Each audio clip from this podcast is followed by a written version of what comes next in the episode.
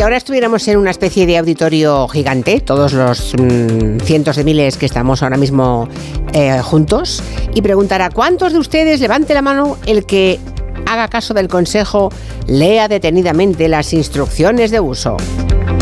Pues eso, pasaría que no habría ni una sola mano levantada. Bueno, sí, una.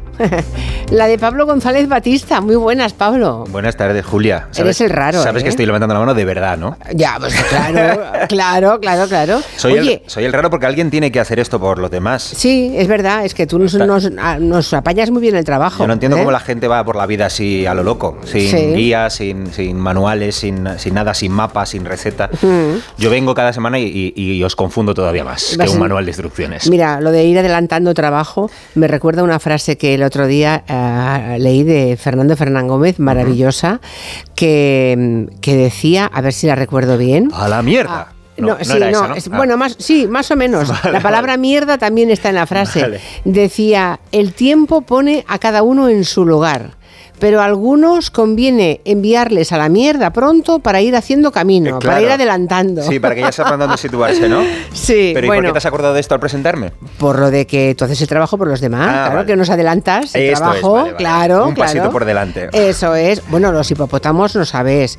Todavía nos acordamos de los Ya hipopótamos. he visto que me habéis ¿eh? citado antes. Hombre, claro, es que Y estamos. no sabía yo que se estrenaba una película sobre los hipopótamos de Pablo Escobar. Pues ahora tenemos que verla, Julia. Claro, ahora hay que ir a verla. Quedamos en el cine, ¿vale? Es rarita, ¿eh? Por eso Sí, me han sí, sí, dicho. sí. No, Pero de bueno. hecho, tengo dudas de que se llegue a estrenar en España, pero si ocurre, quedamos y la vamos a ver, aunque tenga que ir a Barcelona. Venga, cuéntame la efeméride de la que partimos hoy. Pues mira, ya sabes que yo busco siempre excusas mm, casi siempre peregrinas para, para Sí. justificar los temas. Pero la efeméride de hoy es curiosa porque un 22 de febrero, pero del año 1997, se anunció un avance, un avance científico de estos que nadie había pedido, pero que agarró muy bien en los medios de, de comunicación. ¿no? Fue cuando se anunció que por primera vez en la historia se había logrado clonar a un mamífero, la Mm. oveja Dolly. Esto fue en el 97, es increíble cómo pasa el tiempo. Pero con Dolly nació un icono, casi diría, de los años 90. Digamos que fue la primera estrella mediática cubierta de lana, pero no la primera estrella mediática a la que hemos visto andar a cuatro patas. Hemos visto una foto.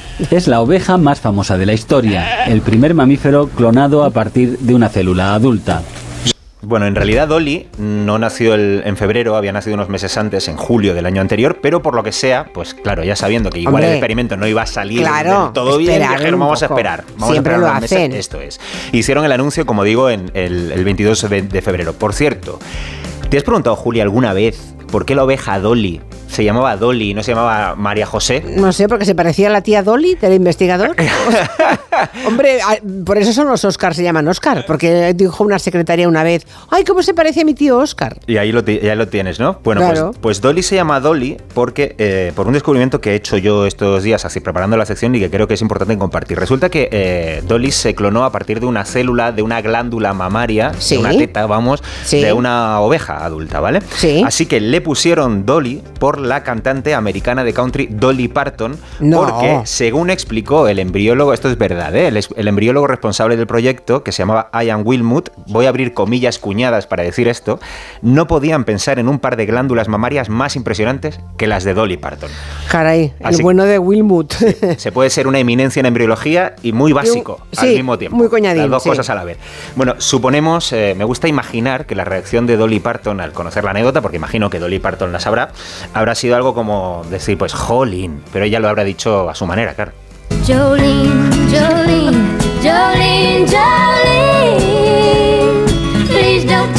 Just because you can. Bueno, es un chiste malísimo, Ay, intolerable, de los que no sí. queremos en este programa. No, así no, que- no, no, pero estamos acostumbrados en este programa. Ya, ¿eh? ya, Hay varios que los hacen de ese tipo, así que estamos muy bien. los estás Bueno, hablando de- ¿Tienes a Roger en la mente, puede ser? eh, sí, a Roger, a, a Guillem Zaragoza, sí, tenemos muchos chistosos en este equipo. Bueno, vamos a seguir con el tema, ya verás, porque todavía no estamos ni cerca de lo que vamos a hablar. hoy. Venga, va, pues yo quiero que llegue pronto ya. Bueno, el caso es que lo que ocurrió con el avance científico que supuso la la clonación de Dolly es que el ser humano alcanzó las cotas más altas de desarrollo en un arte ancestral que todos hemos hecho alguna vez.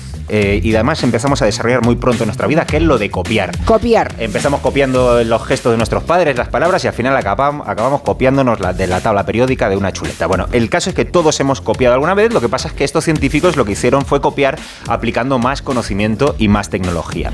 Y justamente de eso quiero hablar en el manual de instrucciones, es de cómo la tecnología ha hecho evolucionar las técnicas para copiar.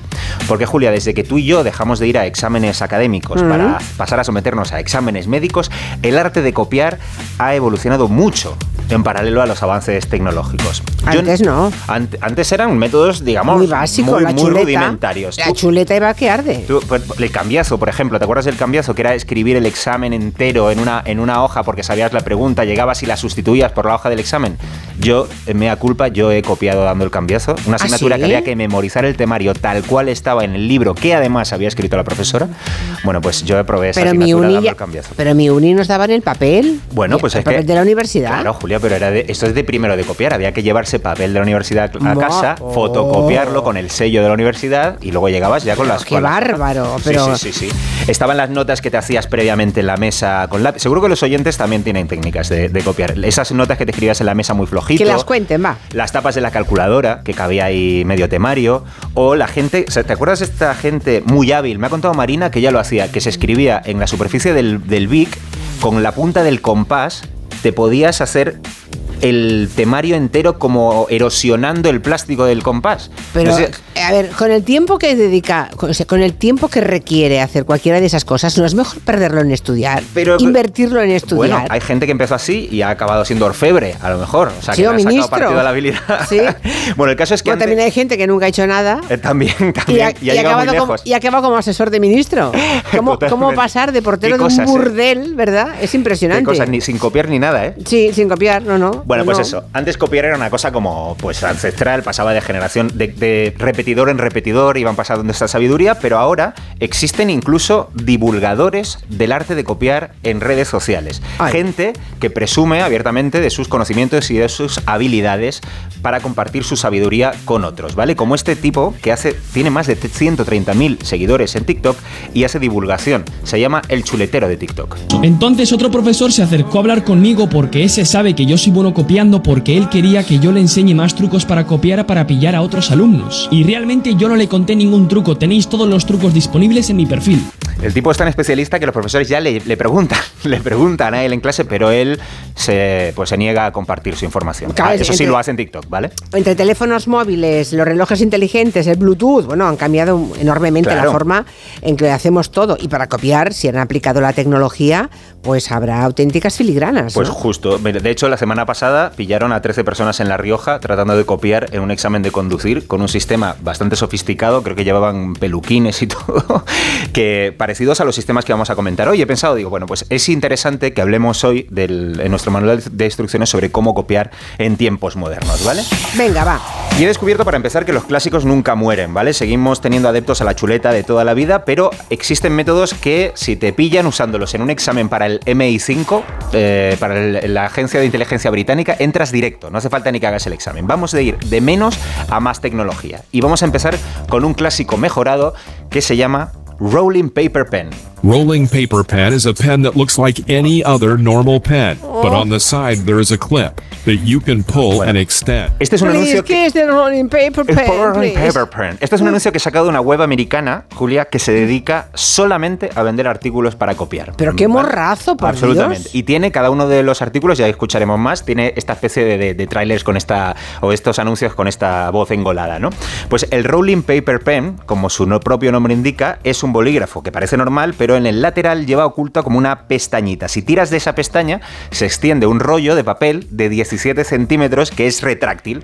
Entonces tú puedes escribir del temario ahí y si viene el profesor, rezas porque el sistema funcione, que los bolis siempre fallan, y el, el todo vuelva a su sitio, digamos, se recoja sobre el propio bolígrafo, ¿vale? Ya. Porque si no es muy difícil de Pero explicar qué haces tú letra- con un pergamino Ya, ya. colgando del bolígrafo, ¿no? Pero con una letra jibarizada, claro. Total, pero esto también tiene, esto también ha evolucionado. Antes teníamos que desarrollar una caligrafía diminuta para las chuletas, pero hoy- ahora hay páginas web, hay una que se llama chuletator.net que se encarga directamente de hacerlo por ti. Entonces tiene plantillas, tú le pones el, tamaño que necesitas y ellos te reducen el tamaño de la letra exactamente para que ocupe ese espacio. Y tienen también, que esto me ha alucinado, reproducciones en plantillas de etiquetas del Tipex o de una botella de agua o de una botella de Coca-Cola para que sustituyas la información nutricional por los datos del examen y tú llegas al examen con tu botellita de agua, pero en rea- aquí en lugar de poner agua mineralizada débil, te pone lo- los nombres de los Reyes Godos, ¿sabes? Pero estoy flipando. Es increíble. De hecho, la web es- Chuletator, Chuletator.net. chuletator.net. La web está tan pensada para engañar que tú la tienes abierta en el navegador, ¿no? Y por si viniera alguien y para que no te pille, Sí. si pulsas escape, la web va automáticamente a una página de Wikipedia completamente aleatoria. O sea, va a- sola se abre una página de Wikipedia. Y curiosamente, esto palabra que es verdad, estaba haciéndolo en casa, digo, voy a probar. Le doy a escape y la página que se me abría de Wikipedia es Tortícolis, que curiosamente es lo que te puede pasar si copias mal del de al lado. Ya, ya. Bueno, esto no deja de ser una evolución muy sofisticada mecánicamente, Sí, pero es la chuleta de toda la vida, ¿no? Exacto, exacto. Te las hace otro, ya es como es el rincón del vago.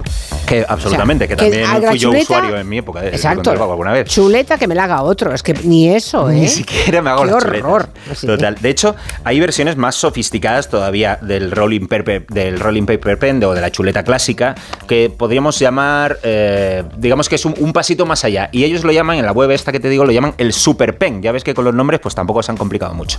The Super Pen. The first pen in the world that has a mini LCD screen that can display your answers. Vale, básicamente es un bolígrafo que tiene una pantallita LCD que te va mostrando el texto que tú le has metido previamente en tu, en tu ordenador, ¿vale? Es verdad que le puedes poner los apuntes o le puedes poner mensajes de ánimo. Venga, Pablo, vamos que te vas a ir de puta madre el examen. Vamos, vamos para adelante. Bueno, el caso es que... Pero no, no creo que lo vendan No, para eso. no, creo ¿eh? que no es, creo que no, es. O eh, recuerda que después del examen has quedado o que tienes que comprar huevos, creo que tampoco es para eso. Pero bueno, el caso es que tú puedes poner la información que quieras y tiene unos botoncitos para ir pasando para adelante y para atrás y otro, un- como un botón de emergencia para apagarlo y además se bloquea. Digamos que si el profesor te pide el, el, el boli no puede activarlo porque necesita un, como un código. Tienes código, que utilizar, vale, exacto. vale, vale, vale. Eh. Eso sí, es un pelín más caro, vale 220. El rolling paper, paper pen vale 3 euros, este vale 225 euros, así que el examen tiene que ser más importante. Y me gusta que hay versión para diestros y para zurdos, porque la pantalla está colocada en uno o en otro lado en función de cómo agarres el, el bolígrafo, ¿sabes? Qué la pantalla y los botones. Qué barbaridad. Todos merecemos las mismas oportunidades para copiar. Vaya. Estaba aquí leyendo lo que dicen los oyentes. Cuéntame. Dice Fran, en cada examen tenía que pedir alguna hoja de más y entonces ya las tenías para el cambiazo. Ahí está. También había el calzado, que era sacar la hoja con todo escrito y volverla... No, el calcazo, El perdón. calcazo. Y Ah. volverla a copiar por si había alguna diferencia mínima en el papel. Un compañero Claro. mío era un fenomenal, era un fenomenal haciéndolo. Dice, una vez me hice una chuleta, lo dice Vicente, Sí. pero me dio tanto miedo que no la saqué. Pero me di cuenta que al hacerme la chuleta me Te lo acordaba de los temas. Claro, Ah, no, mira claro. qué bien. Es- Una de mis hijas lee todas las intenciones, da igual de que sea. Las chuletas en las reglas las hace con la aguja del compás. ¿Ves? Esto es, esto es lo que yo te decía. Y creo que había gente que se fabricaba un punzón, digamos, más casero, casi como en la cárcel, calentando el bolivic, metiendo un alfiler en la punta hasta que quedaba fijado y luego con ese punzón era con el, con el que, pues eso, escribía o en la regla o en cualquier superficie de plástico. Qué tremendo. Bueno, los relojes inteligentes, por ejemplo. Hoy mucha gente lleva relojes inteligentes, de hecho son como pequeños ordenadores y hay muchos profesores que no permiten que entren los alumnos con relojes inteligentes a clase, pero es que hay relojes que no parecen inteligentes y que lo son. Hay un eh, reloj que llaman un poco, podríamos llamar el reloj invisible, que tiene apariencia de un reloj digital normal de los antiguos de los años 80, pero que tiene la capacidad de almacenar un montón de información en texto y la particularidad de que solamente se ve si utilizas unas gafas especiales. Es decir, en la pantalla el reloj aparece absolutamente negra, pero cuando tú te pones estas gafas, solo tú puedes ver lo que hay en la pantalla, con lo cual si el profesor va- pasa por detrás, pues se supone que no ve nada. A cambio, eso sí, tienes que hacer el examen con una especie de ga- de gafas de sol, como si fueras Stevie Wonder. Espero que no sean como unas gafas de bucear para no despertar sospechas. Mm, Son gafas así como, como grises. de- desde luego, Ya, a mí, feas, como profesor, feas. me levantarían sospechas. Ya, ya, ya. Y por supuesto, como el relojito de estas gafas, también te- este reloj también tiene uno de esos anuncios que parece un tráiler de una peli de Michael Bay. When the watch is turned on, it looks like there is nothing on the screen. But when you use our special, unique glasses, you are able to see the content on the screen. No me diga que no tengan ganas de copiar con, esto, con estos Pero anuncios. de verdad, o sea, es, es el elogio de la trampa. Total, total. Pues esto Eh, cuesta 65 euritos, así que... Vale, pues pon- ponme un par, venga. ala. Venga, vale. Bueno, hasta ahora hemos visto métodos para copiar sin ayuda, pero imagino que en la era de las telecomunicaciones también habrá evolucionado ese sistema que te permite eh, tener un cómplice fuera del aula, por ejemplo, del examen y que te vaya soltando, chivando algo, ¿no? Esto es, claro, cada vez los eh, aparatos tecnológicos o los componentes tecnológicos son más pequeños, con lo cual caben en cualquier sitio, así que cámaras, micrófonos, pinganillos, hay, hay bolígrafos ya que tienen cámara y micrófono incorporado para que le puedas pasar tus preguntas a un cómplice y además no son excesivamente caros. De hecho, el otro día había- hicieron un reportaje en la ETV y le preguntaban a un experto por este asunto, pues en- al experto le falta solo decir que ya le hubiera gustado a él tener los bolígrafos estos en su época, mira. Desde 70 o 80 euros, uno ya majo, hasta lo que quieras gastar. Pero si lo vas a usar en los exámenes,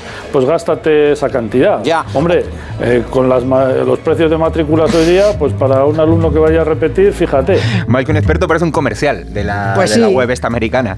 Bueno, cámaras. Las cámaras se pueden ocultar en cualquier sitio, ¿vale? Las fabrican, por ejemplo, con forma de botón para que puedas llevarlas camufladas en la camisa o, o en el polo. Y los anuncios, por supuesto, también son increíbles. La lente, oculta con tres botones de diseño propio y diferentes tamaños, ya incluidos en el paquete, se pone en el sitio de uno de los verdaderos que están presentes en nuestra camisa. Hasta ofrecemos botones personalizados, para que lo que ya está ampliamente oculto directamente desaparezca en nuestra camisa. O sea, te- fíjate cómo es el servicio de completo, que les mandas Bueno. un botón de muestra y ellos te fabrican un botón idéntico al que tienes en la camisa. Y uno con cámara. y uno con cámara, efectivamente. Entonces, efectivamente. pero, pero en estos casos no basta con grabar o fotografiar el examen, claro. Tiene que haber alguien en algún sitio Exacto. al que le llegue la imagen y que te, te cuente las respuestas. Claro, es un poco el comodín de la, de la llamada este, de los concursos, Exacto, ¿no? el público, venga. Claro, claro, claro. Y ahí es donde entra el sistema más sofisticado de todos los que hemos visto. Pre- precisamente lo comercializa una empresa de aquí, de España, que lo, además lo anuncia directamente como el sistema definitivo para copiar en exámenes. No tiene datos publicados, pero lo exporta a todo el mundo. Y no voy a decir el nombre para no hacerles publicidad, pero es principalmente un pinganillo. Escucha. Con él podrás establecer una comunicación totalmente discreta y sin límite de distancia. Podrás conectar a tu teléfono móvil mediante Bluetooth y realizar una llamada normal y corriente. Oirás a través de este pequeño auricular sin ningún tipo Bueno, de cables Lo curioso a la persona. es que es el auricular Bluetooth más pequeño del mundo, Julia lo he visto, y es literalmente del tamaño de una lenteja. O sea, es tan Uh. pequeño que para sacárselo te viene en el, en el kit una especie de bastoncillo que lleva un imán en la punta.